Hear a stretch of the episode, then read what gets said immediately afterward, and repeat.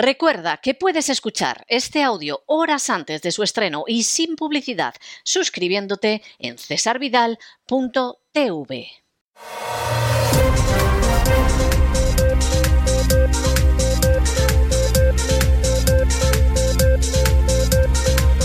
Las noticias del día.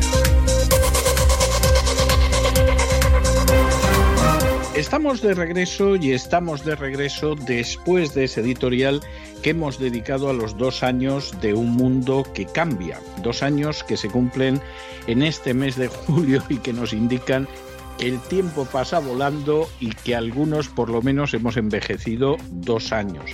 Dos años de un libro que ha tenido muchísimo éxito en español, mucho éxito en inglés, y también en la forma de audiolibro, y un libro que además anunciaba muchísimas cosas que iban a suceder en el futuro y que por desgracia han sucedido. A quien ahora se dirige a ustedes le hubiera causado una enorme alegría que las predicciones que hacía en ese libro pues no se hubieran cumplido y le hubiera causado un inmenso gozo haberse equivocado. Lamentablemente no ha sido así.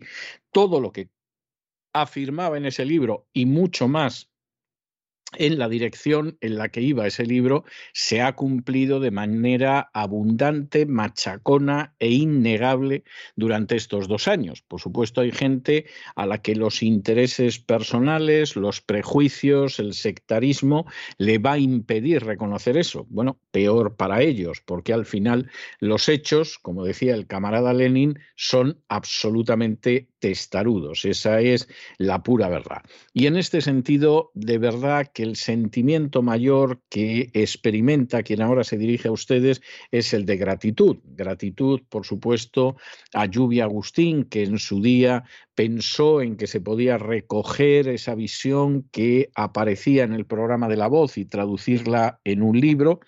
Por supuesto, agradecimiento hacia todos aquellos que nos escuchan a diario y que también además compraron ese libro y lo leyeron con interés, incluso lo regalaron o lo recomendaron. Y por supuesto, muchísimas gracias a Dios que nos mantiene al pie del cañón a diario en condiciones que yo a veces tengo que decir que en términos humanos no me explico.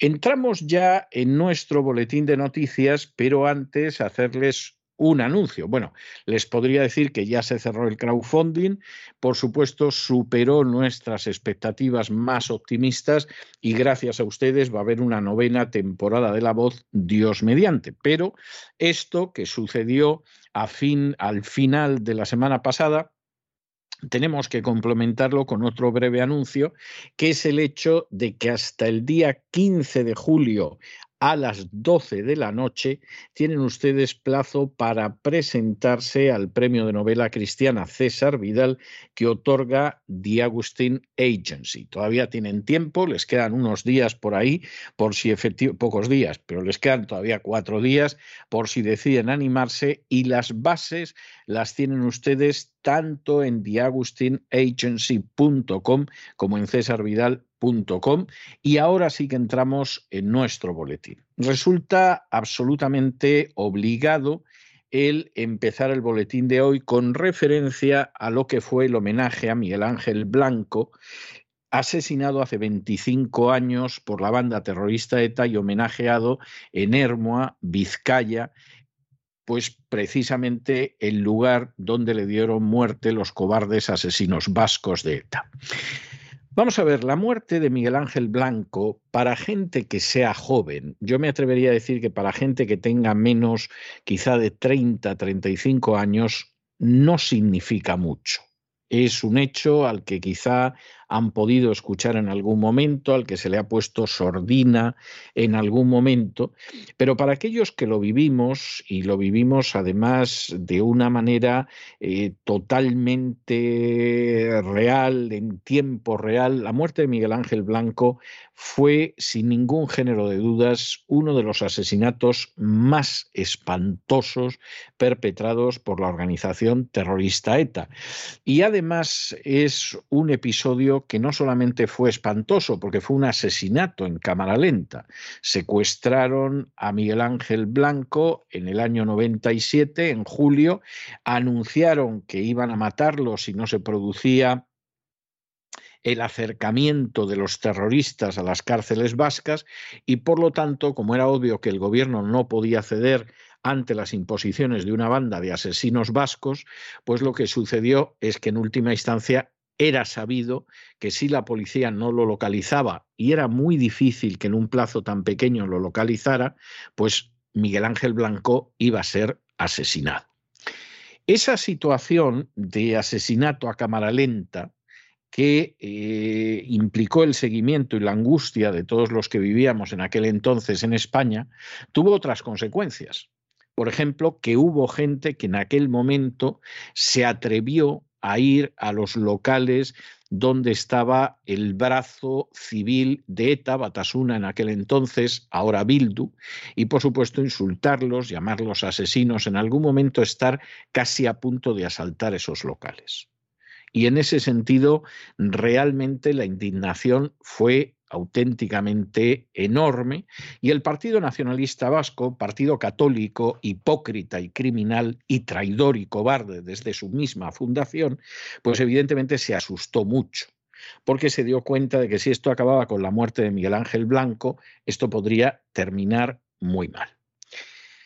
Por supuesto, a Miguel Ángel Blanco lo asesinaron, lo estuvieron torturando durante el tiempo que me dio desde su secuestro hasta su asesinato, lo tuvieron de pie, por supuesto le obligaron a orinarse y a defecarse encima, no le dieron de comer, no le dieron agua, le tuvieron con la boca y los ojos sellados para que no pudiera ver ni pudiera hablar y llegado el momento lo mataron. En el momento de la muerte, cuando encontraron el cadáver, eh, Miguel Ángel Blanco todavía, que era un concejal del Partido Popular en Hermo, en Vizcaya, en España, Miguel Ángel Blanco todavía no había exhalado el último aliento.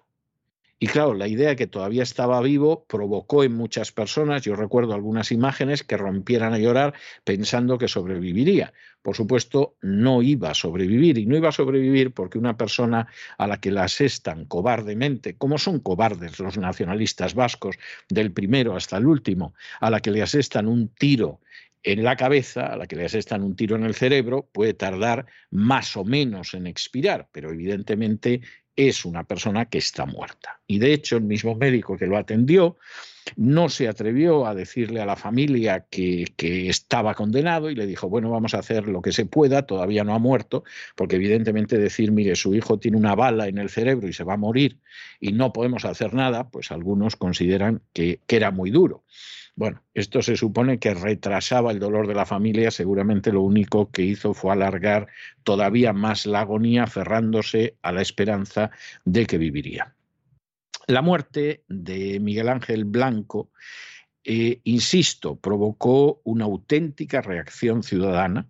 Yo creo que es quizá la única vez en que desde la izquierda hasta la derecha los españoles se dieron cuenta del horror inmenso, asqueroso, criminal y desde luego clerical que es el nacionalismo vasco. Y, por supuesto, esto asustó tanto al PNV, partido católico, en el que entonces tiraba de los hilos un antiguo jesuita que se llamaba Xavier Arzayus, para buscar una alianza inmediatamente con ETA, no para separarse de ETA no para condenar a ETA, no para ir contra los asesinos absolutamente alevosos y cobardes de Miguel Ángel Blanco, sino para lograr una alianza que permitiera controlar las provincias vascongadas y en la medida de lo posible Navarra en manos de todos los nacionalistas vascos, tanto los que movían el árbol de la sangre y la muerte como los que recogían las nueces del Partido Nacionalista Vasco. Yo no lo oculto, creo que siempre lo he dicho, el Partido Nacionalista Vasco me parece un partido asqueroso. Es un partido racista, su fundador, Sabino Arana, era de un racismo que convertiría en alguien tolerante al mismísimo Hitler.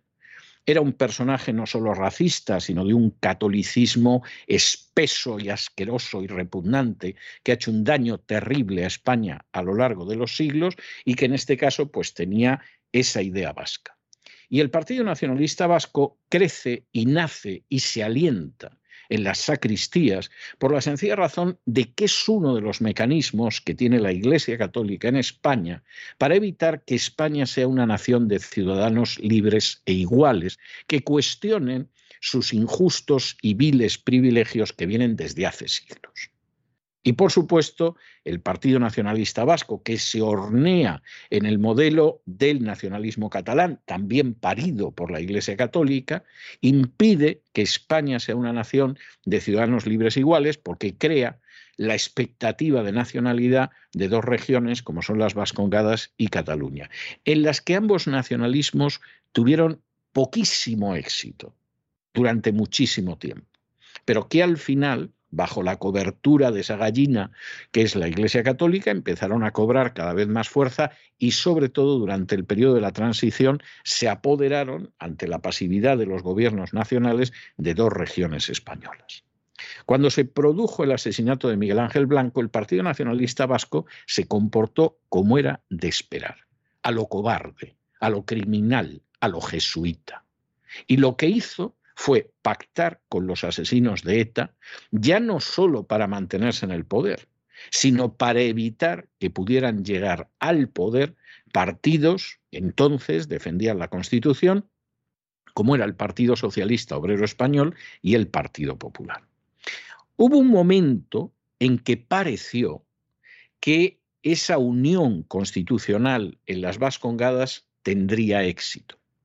Por un lado, insisto, estaba ese socialista, Nicolás Redondo Terreros, hijo de un socialista histórico, de Nicolás Redondo. Por otro lado, estaba el popular Jaime Mayor Oreja, que tenía una relación con otro miembro de la derecha vasca importante que había sido Marcelino Oreja. Y por un momento pareció que efectivamente podrían revertir el pacto entre los clericales hipócritas y asquerosos seguidores del Partido Nacionalista Vasco y la organización terrorista ETA. Y pareció en algún momento que iba a ser así. Y no fue así, no fue así. De hecho, no fue así porque en el último momento el Partido Nacionalista Vasco movió las parroquias católicas, donde siempre ha tenido pero auténticos caladeros de votos, y movió también las clientelas que pagaba con el dinero que los sicarios de la agencia tributaria le quitaban a todos los españoles y ganaron, aunque fuera por los mínimos, en las siguientes elecciones autonómicas. Y a partir de ese momento, el Partido Socialista decidió que jugaba lo que podía denominarse realpolitik y que traicionaba a las víctimas del terrorismo. Esa traición sería peor con el paso del tiempo. Inicialmente la traición se veía venir, pero no era tan clara. En un momento determinado, allá por el año 2003-2004, ya había conversaciones secretas entre la organización terrorista ETA y el Partido Socialista. Conversaciones en las que dos de los protagonistas de ETA y del Partido Socialista ya han contado muchas de las cosas que hablaron.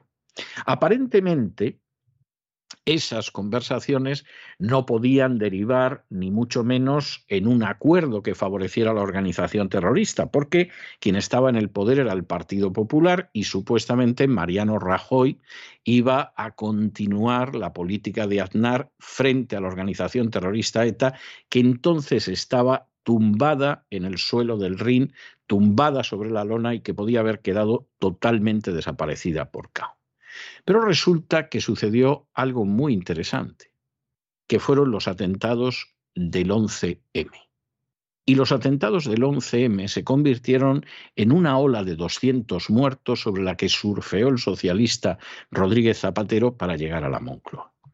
Y en ese momento, lo que había sido eso que se llamó el espíritu de Hermoa desapareció y, por supuesto, empezó toda una política del Partido Socialista de traición a las víctimas, de traición a España, de traición al sentido más elemental de la decencia y de pacto con la organización terrorista ETA.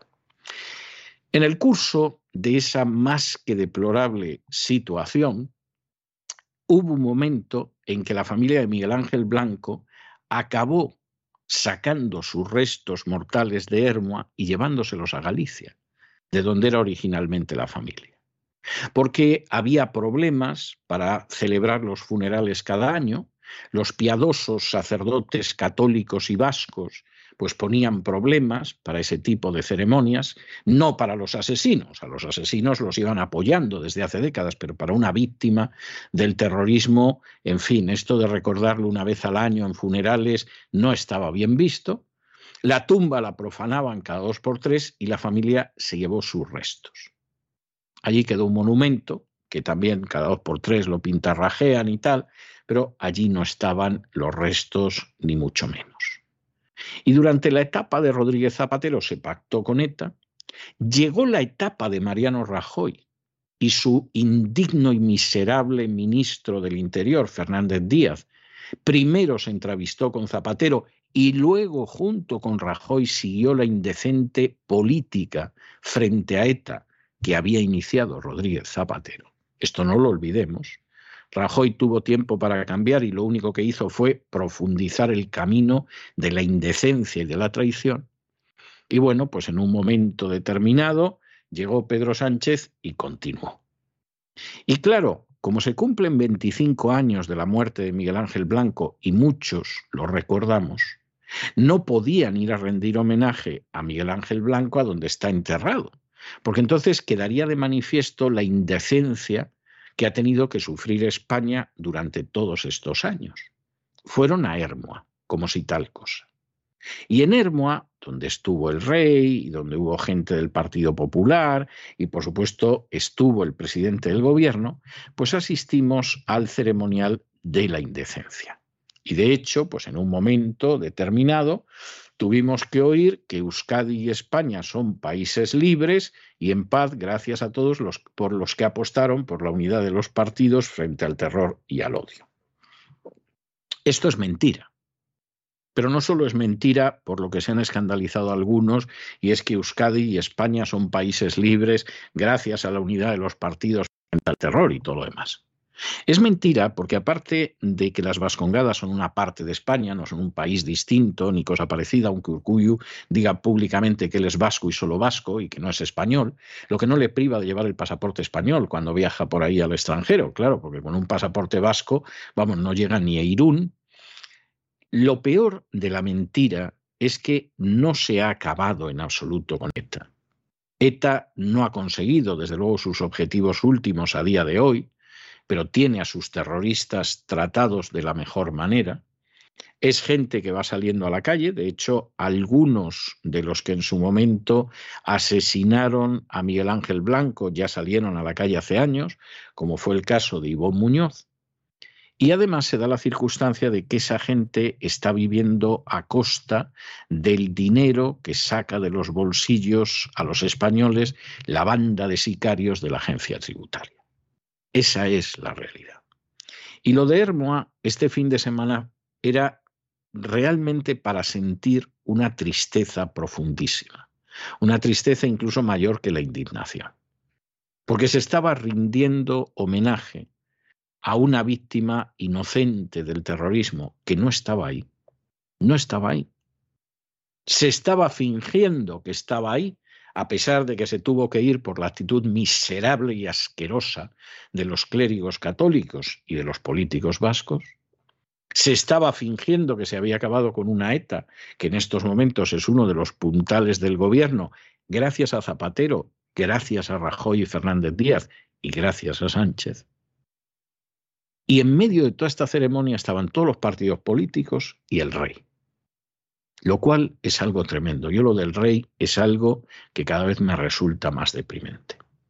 Yo recuerdo aquellos días, hace un cuarto de siglo, en que de verdad pensamos que íbamos a acabar con ETA, en que pensamos que efectivamente los partidos que se decían constitucionales iban a acabar con ETA, y en que algunos llegamos a pensar que efectivamente al llevarse por delante a ETA se iban a llevar a esa inmensa basura racista, histórica y clerical que es el Partido Nacionalista Vasco.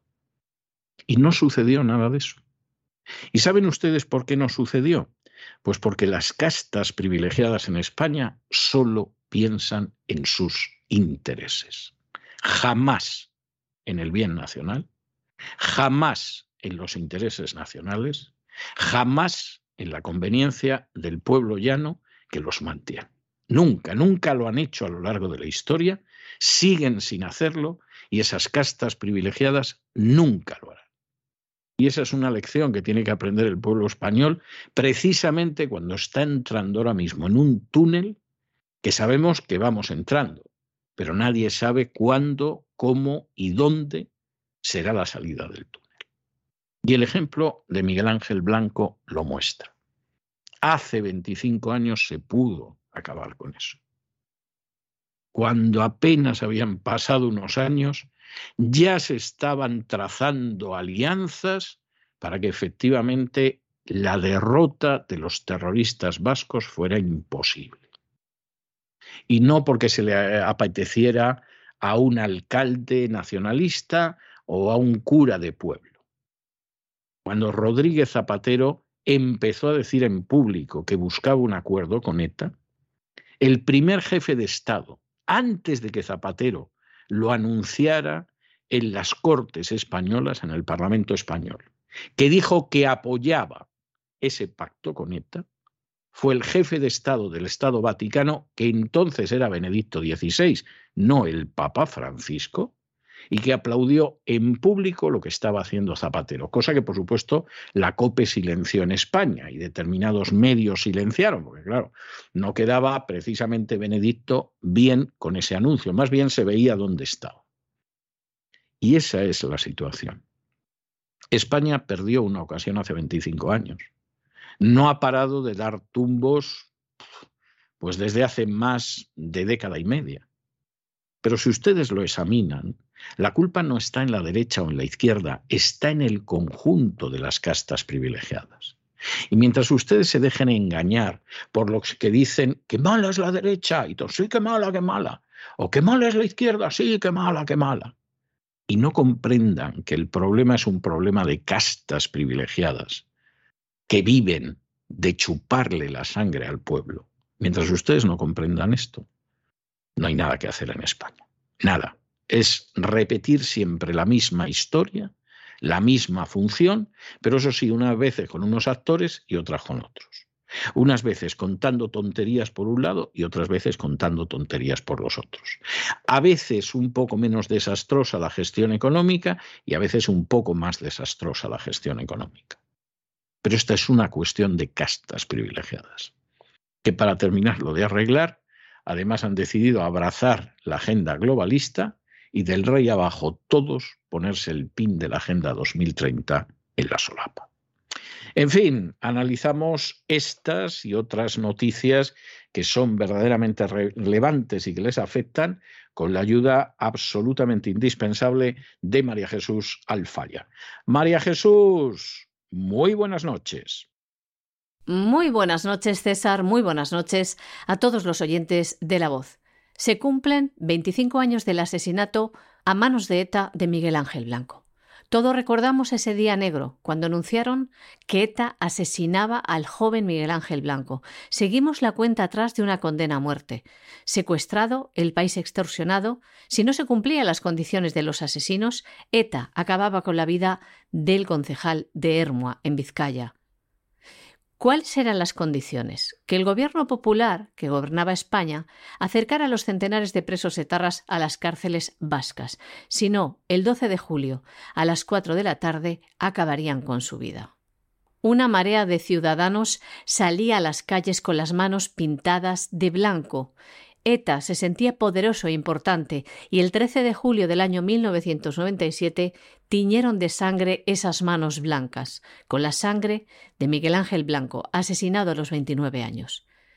El Partido Socialista que gobierna ahora España y que negoció con los terroristas cumple ahora todo lo que les prometió en secreto. Ya ven la política de acercamiento de presos que solicitan los terroristas. La han cumplido la siguen cumpliendo.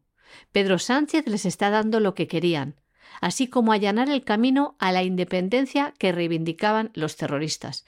Si no escuchen lo que decía este domingo en el homenaje a Miguel Ángel Blanco, en el que se encontraba el rey Felipe y la hermana también de Miguel Ángel Blanco. Decía Pedro Sánchez Euskadi y España son países libres y en paz gracias a todos los que apostaron por la unidad de los partidos frente al terror y al odio. Como ven, da la comunidad autónoma vasca la condición de país al mismo nivel que el Estado español. El sueño del nacionalismo vasco y de los etarras. ¿Y qué fue de los asesinos de Miguel Ángel Blanco? Todos tuvieron mejor suerte que su víctima. Ivón Muñoa fue condenado en el año 2003 a 33 años de cárcel por los delitos de cómplice de secuestro y asesinato. Permaneció en la prisión de Córdoba 17 años, la mitad de la condena. Le liberaron en el año 2020. Amaya secuestró a punta de pistola a Miguel Ángel y fue la encargada de vigilarle durante las 72 horas que permaneció en cautiverio. Fue condenada a 50 años de prisión solo por el crimen de Miguel Ángel Blanco y su excarcelación está prevista para mayo del año 2032. El jefe del comando, Chapote, encargado de disparar dos veces a la cabeza de Miguel Ángel Blanco, mientras Toto le sujetaba y Amaya, la pareja de Chapote, vigilaba.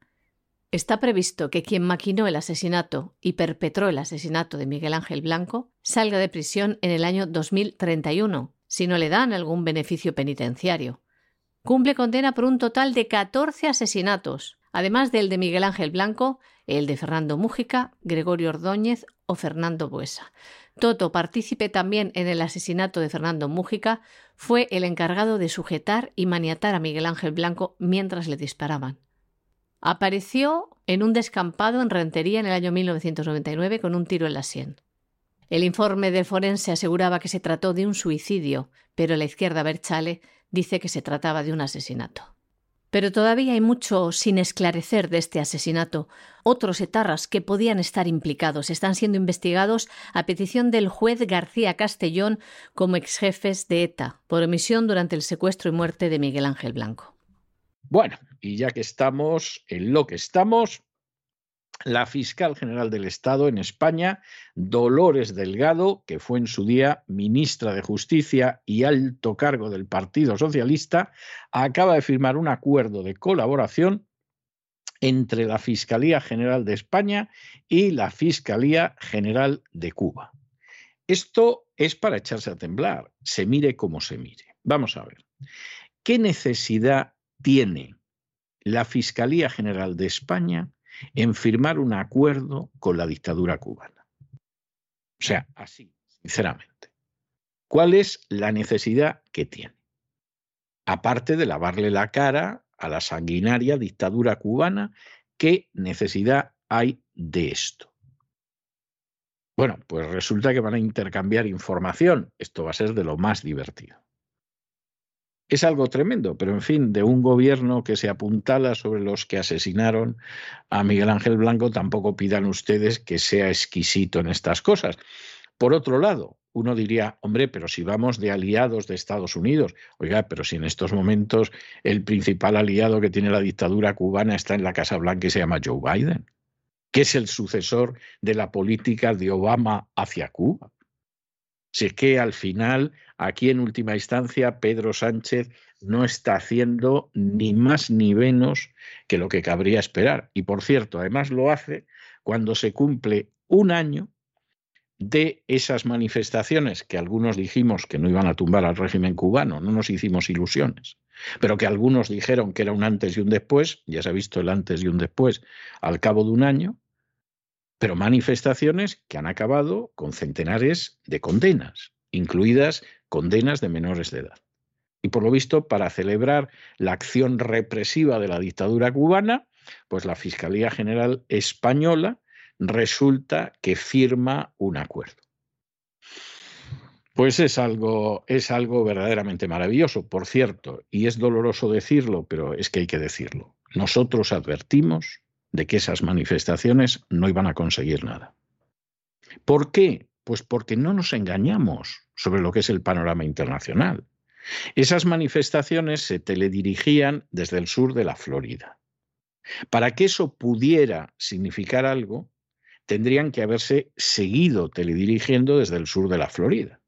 En un momento determinado, la dictadura cubana, como era previsible, cerró el Internet. Biden podría haber cubierto el Internet en la isla de tal manera que se hubiera podido seguir dirigiendo la oposición desde el sur de la Florida. ¿Qué hizo Biden? Todo lo contrario. ¿Sorprendente? No. Nosotros anunciamos que era lo que iba a hacer.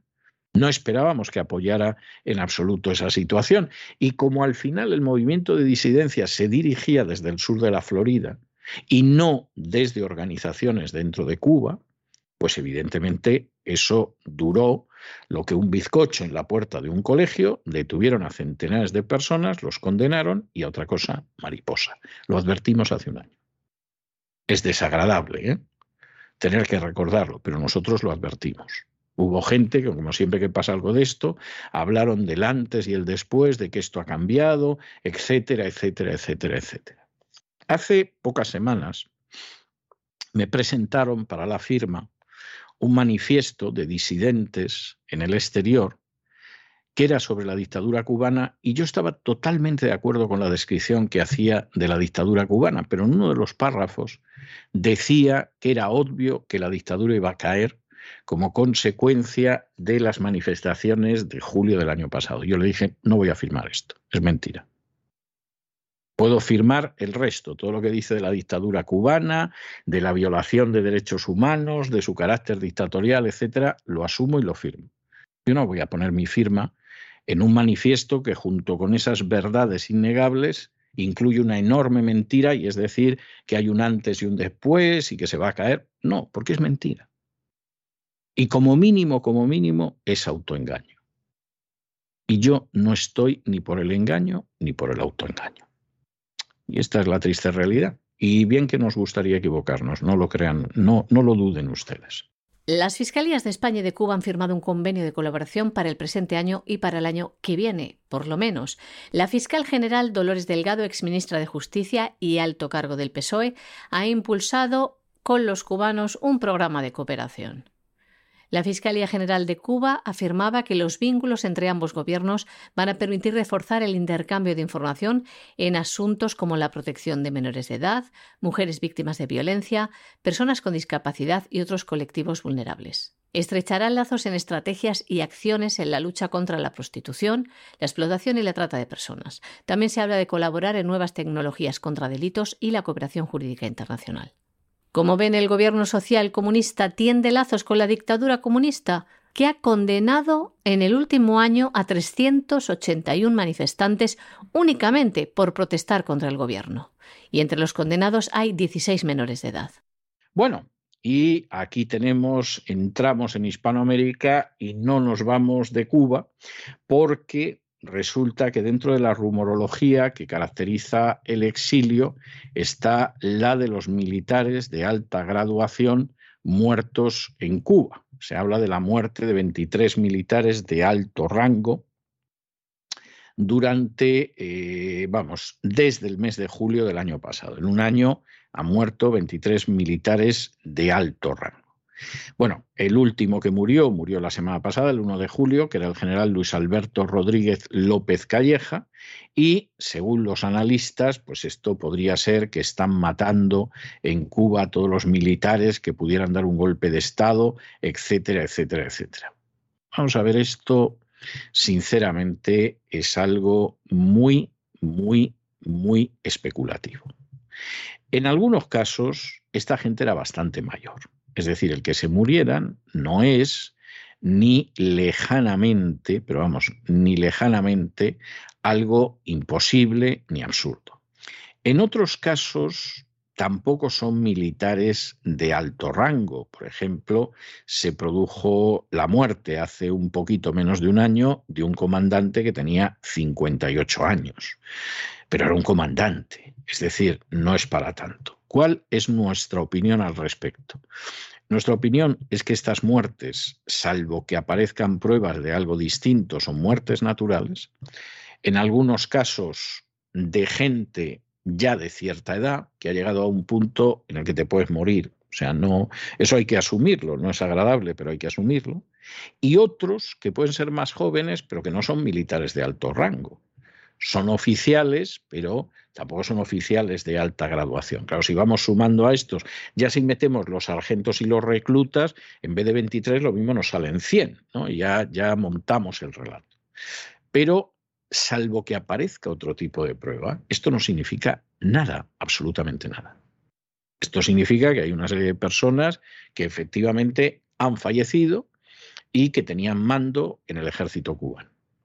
Y además, para saber exactamente si esto es tan grave, tendríamos que compararlo, por ejemplo, con el número de oficiales muertos en el ejército americano en el mismo tiempo y hacer un análisis proporcional.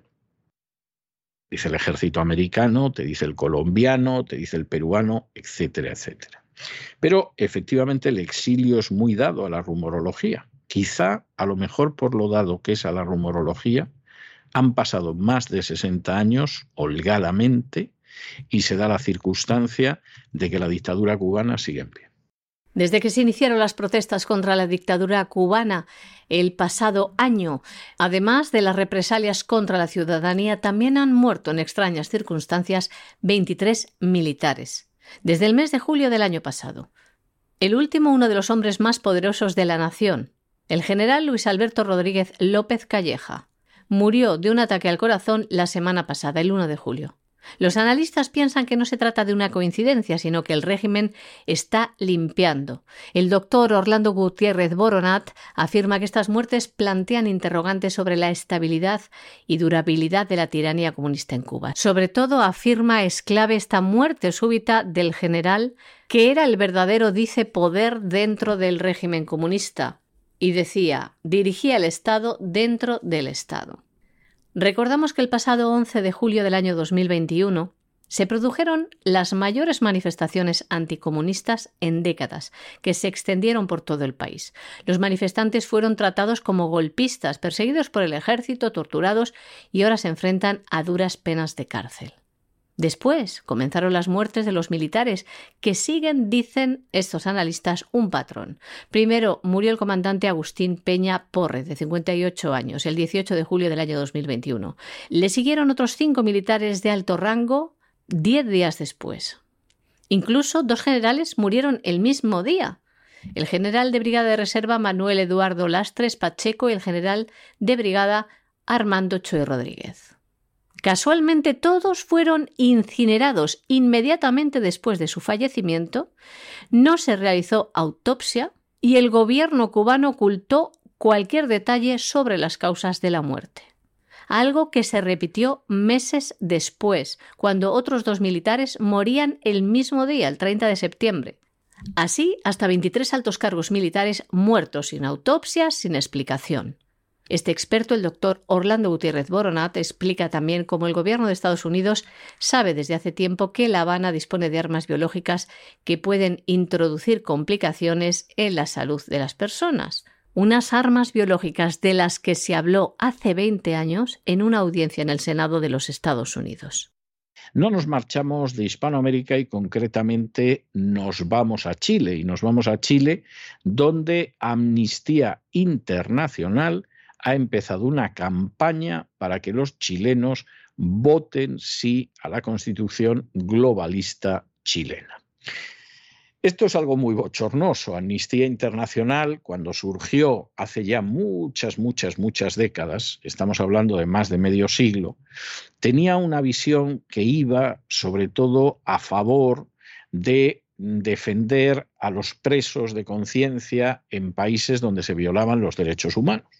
Y además hasta se hacía de una manera, inicialmente se intentó que cubriera todo tipo de países para que no pudiera ser utilizado ni por un lado ni por el otro lado dentro de la Guerra Fría. Luego es verdad que a lo mejor te hacía una campaña sobre presos de conciencia en la Unión Soviética, pero en términos generales el trabajo era un trabajo que procuraba ser lo más neutral y defender a los presos de conciencia en cualquier régimen.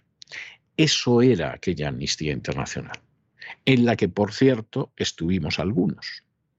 En mi caso, de la manera más modesta que uno se pueda imaginar. En el último escalón, de la manera más sencilla, de la manera más, modesta. Esa es la amnistía internacional, que también dejamos algunos, que además habíamos llevado orgullosamente la chapita de Amnistía Internacional en el abrigo y que la abandonamos cuando vimos que Amnistía Internacional cambiaba.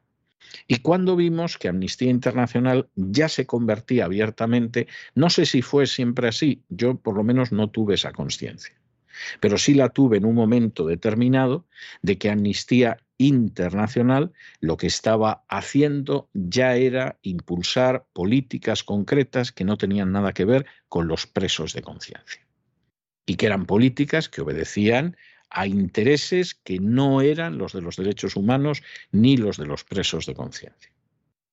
Y en medio de esa situación, pues Amnistía Internacional cada vez ha ido más en la línea de la agenda globalista, como se puede esperar de cualquier ONG que quiera seguir recibiendo dinero de fondos que precisamente no son no gubernamentales.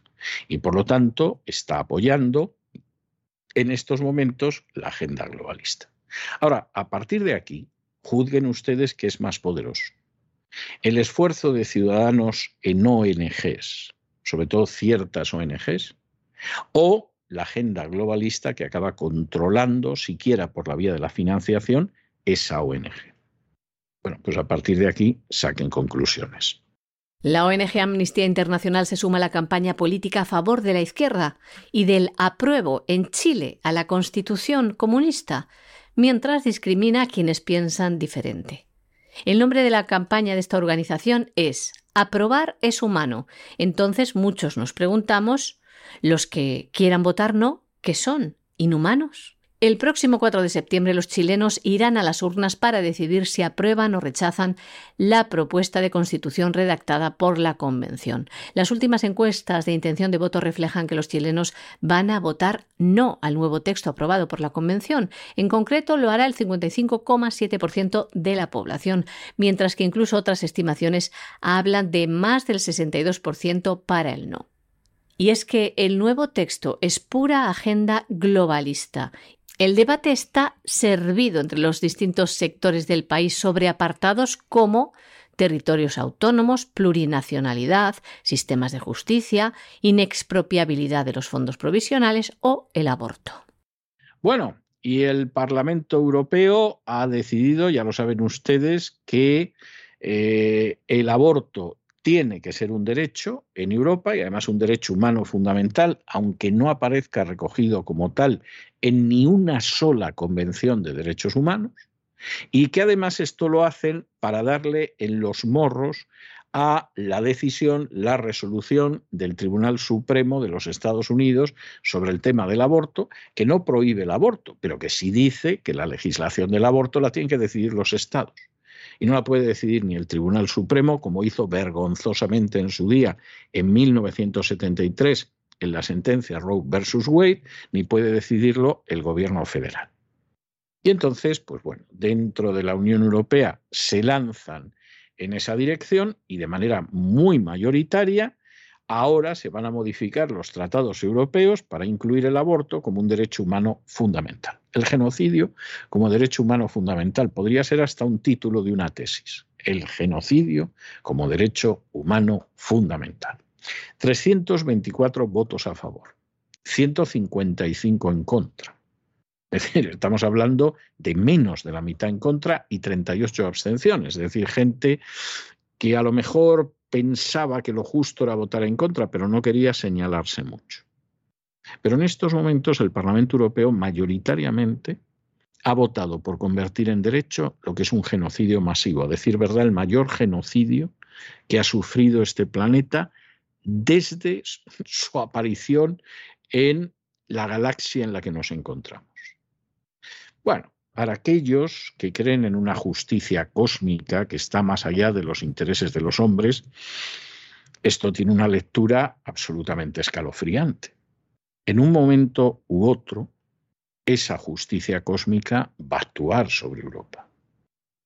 Y va a actuar de manera justa, equilibrada, pero firme.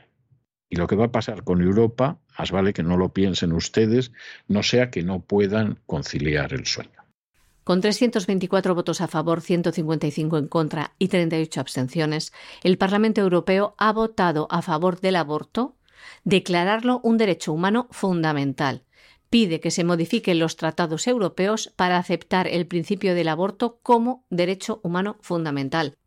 Como ven, esta es la respuesta del Parlamento de Europa al fallo de la Corte Suprema de los Estados Unidos de la sentencia Roe vs. Wade del año 1973. Al conocerse esto, no se hizo esperar la respuesta de la Conferencia de Consejos Episcopales Europeos. Su presidente decía lo siguiente al considerar el aborto como un derecho fundamental, no solo va en contra del respeto a la dignidad de todo ser humano, que es uno de los pilares de la Unión Europea, sino que también pondrá en grave peligro el derecho a la libertad de religión, de pensamiento, de conciencia y la posibilidad de ejercer la objeción de conciencia. Hay que recordar que uno de los impulsores de esto ha sido el presidente francés Emmanuel Macron, que el pasado 19 de enero, en su discurso ante el Parlamento Europeo al inicio de la presidencia francesa del Consejo, manifestaba su intención de querer incluir el derecho al aborto en la Carta Europea de los Derechos Fundamentales. Bueno, y nos vamos a Texas dentro de lo que es la información internacional para decir que en Texas hacen exactamente todo lo contrario del Parlamento Europeo. El Tribunal Supremo de Texas ha restaurado una ley de 1925, una ley que quedó anulada por la sentencia del Tribunal Supremo de Estados Unidos de 1973 en el caso Roe versus Wade, y es una ley en la cual eh, hay una restricción considerable a la práctica del aborto. No hay una prohibición total. Y en este sentido, la idea de que de alguna manera en una serie de estados han prohibido el aborto, esto es el entusiasmo de los pro vida, que sin duda la causa es buena, pero lo que suelen tener en muchas ocasiones entre las orejas no parece que sea mucha materia gris. Y van contando cosas e imaginando futuros que tienen poco contacto con la realidad. En Texas, el aborto está muy restringido, pero es posible en caso de incesto, en caso de violación y, eh, perdón, no es posible en caso de incesto o en caso de violación, pero es posible en caso de que corra peligro la vida de la madre. Es decir, posiblemente yo creo que es la legislación sobre el aborto más restrictiva que puede existir. Esto es opinable, es decir, por supuesto hay gente que considera que ni siquiera se tiene que producir un aborto en caso de que corra peligro la vida de la madre. Quien ahora se dirige a ustedes considera que sí, que sí hay que elegir entre dos vidas, realmente hay que elegir entre dos vidas, debe primar la vida de la madre. Porque la vida de la madre es una vida y la otra es una vida en potencia, que hay que proteger frente a otros bienes. Pero el único bien frente al cual lógicamente tiene que ceder es la vida de la madre. Que hay gente que considera que no, que la madre se tiene que morir, y esto era algo que se enseñaba mucho, por ejemplo, en la España de Franco, siguiendo la visión teológica del catolicismo, es una visión respetable. Pero luego tengo que decir que en la misma España de Franco, donde efectivamente decidir entre la vida de la madre y la del hijo significaba que había que decidir siempre por la del hijo, la inmensa mayoría de los médicos, salvo que fueran de un catolicismo ya especialmente espeso, le preguntaban al padre por qué vida se decidía. Y le decían, mire, está esta situación, salvo a la madre o salvo al niño. Generalmente el padre decía, salve a la madre. Y el médico lo hacía sin ningún problema de conciencia. A lo mejor iba a misa todos los domingos también. Y en muchos casos el médico ni lo preguntaba para no colocar al padre de la criatura en una situación de sufrimiento añadido. Y el médico decía, no, no, aquí hay que salvar a la madre y el niño pues es una desgracia, pero si hay que decidir entre uno y otro, es la madre. Esa es la legislación en Texas. Y es la legislación que se ha vuelto a restaurar, que es del año 1925. Y a partir de aquí, lo que vamos a ir viendo en todos los estados es algo semejante. Es decir, no existe una prohibición al 100% del aborto, pero sí existe una restricción enorme del aborto, en algún caso, porque a partir de cierto número de días, en el momento en el que se escucha el latido del corazón, ya no se puede abortar. Y entonces, claro, el aborto desaparece prácticamente en un 100%. Estados todos ellos, hay que recordarlos, que son sureños, del cinturón bíblico, alguno del medio oeste y el estado de Utah, que es un estado muy mayoritariamente mormón. Es decir, por dónde se define la gente sobre el aborto en Estados Unidos está clarísimo. Luego habrá gente que no lo quiera ver, pero ese es su problema. Y acabamos con una buena noticia para la vida. El Tribunal Supremo de Texas ha restaurado una ley del año 1925 que prohíbe el aborto. Esta legislación prohíbe la práctica en caso de incesto o violación y solo establece una excepción en el caso de que la vida de la madre esté en peligro. A la espera de la decisión final comienza ahora a aplicarse en todo el Estado. El Supremo de Texas bloquea así el fallo de una Corte inferior que impidió la entrada en vigor de la ley a petición del Centro para los Derechos Reproductivos y la Unión para las Libertades Civiles en América, es decir, lobbies del aborto que representan a las clínicas abortistas. Esta ley del año 1925, que entrará ahora a funcionar en el estado de Texas, establece una pena de hasta cinco años de cárcel para aquellos médicos que ayuden a una mujer a abortar.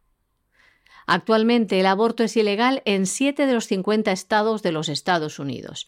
Alabama, Arkansas, Missouri, Oklahoma, Dakota del Sur, Wisconsin y Virginia Occidental.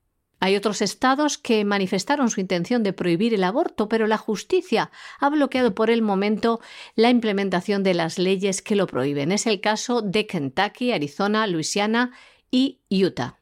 Y recordamos también que Texas fue el primer estado de la nación en promulgar una ley del latido, en septiembre del año pasado. Una ley de defensa de la vida que prohíbe el aborto después de que se detecte el latido del corazón del feto. Y hasta aquí hemos llegado nosotros con nuestro boletín de hoy. María Jesús, muchas gracias, muy buenas noches. Muchas gracias a ti, César, muy buenas noches, feliz inicio de semana también para nuestros oyentes de la voz. Y ya lo saben, no se vayan, no se vayan porque tenemos en estos momentos, pero ya a don Lorenzo Ramírez a punto de entrar para despegar todos. Y vamos a hacer ese recorrido sobre la economía nacional e internacional para que se enteren ustedes de lo que pasa en realidad. Junto con eso, ya saben que todos los lunes tenemos programa doble y sesión continua de cultura hispánica, de manera que don Lorenzo Ramírez se quedará un ratito más con nosotros y en ese ratito que se va a quedar con nosotros vamos a seguir en Así fue España, ya España, hablando de cómo era la configuración de la monarquía visigótica, de cómo eran esas castas privilegiadas que incluían a la monarquía, a la Iglesia Católica y por supuesto a los nobles. Es el último Así fue España que vamos a tener en esta temporada, pero ya saben que regresamos con los visigodos a mitad de septiembre. Y después de pasar por la historia de España, nos detendremos con doña Sagrario Fernández Prieto para hablar de cómo tenemos que conversar y cómo tenemos que escribir debidamente en español. De manera que no se vayan, que regresamos enseguida.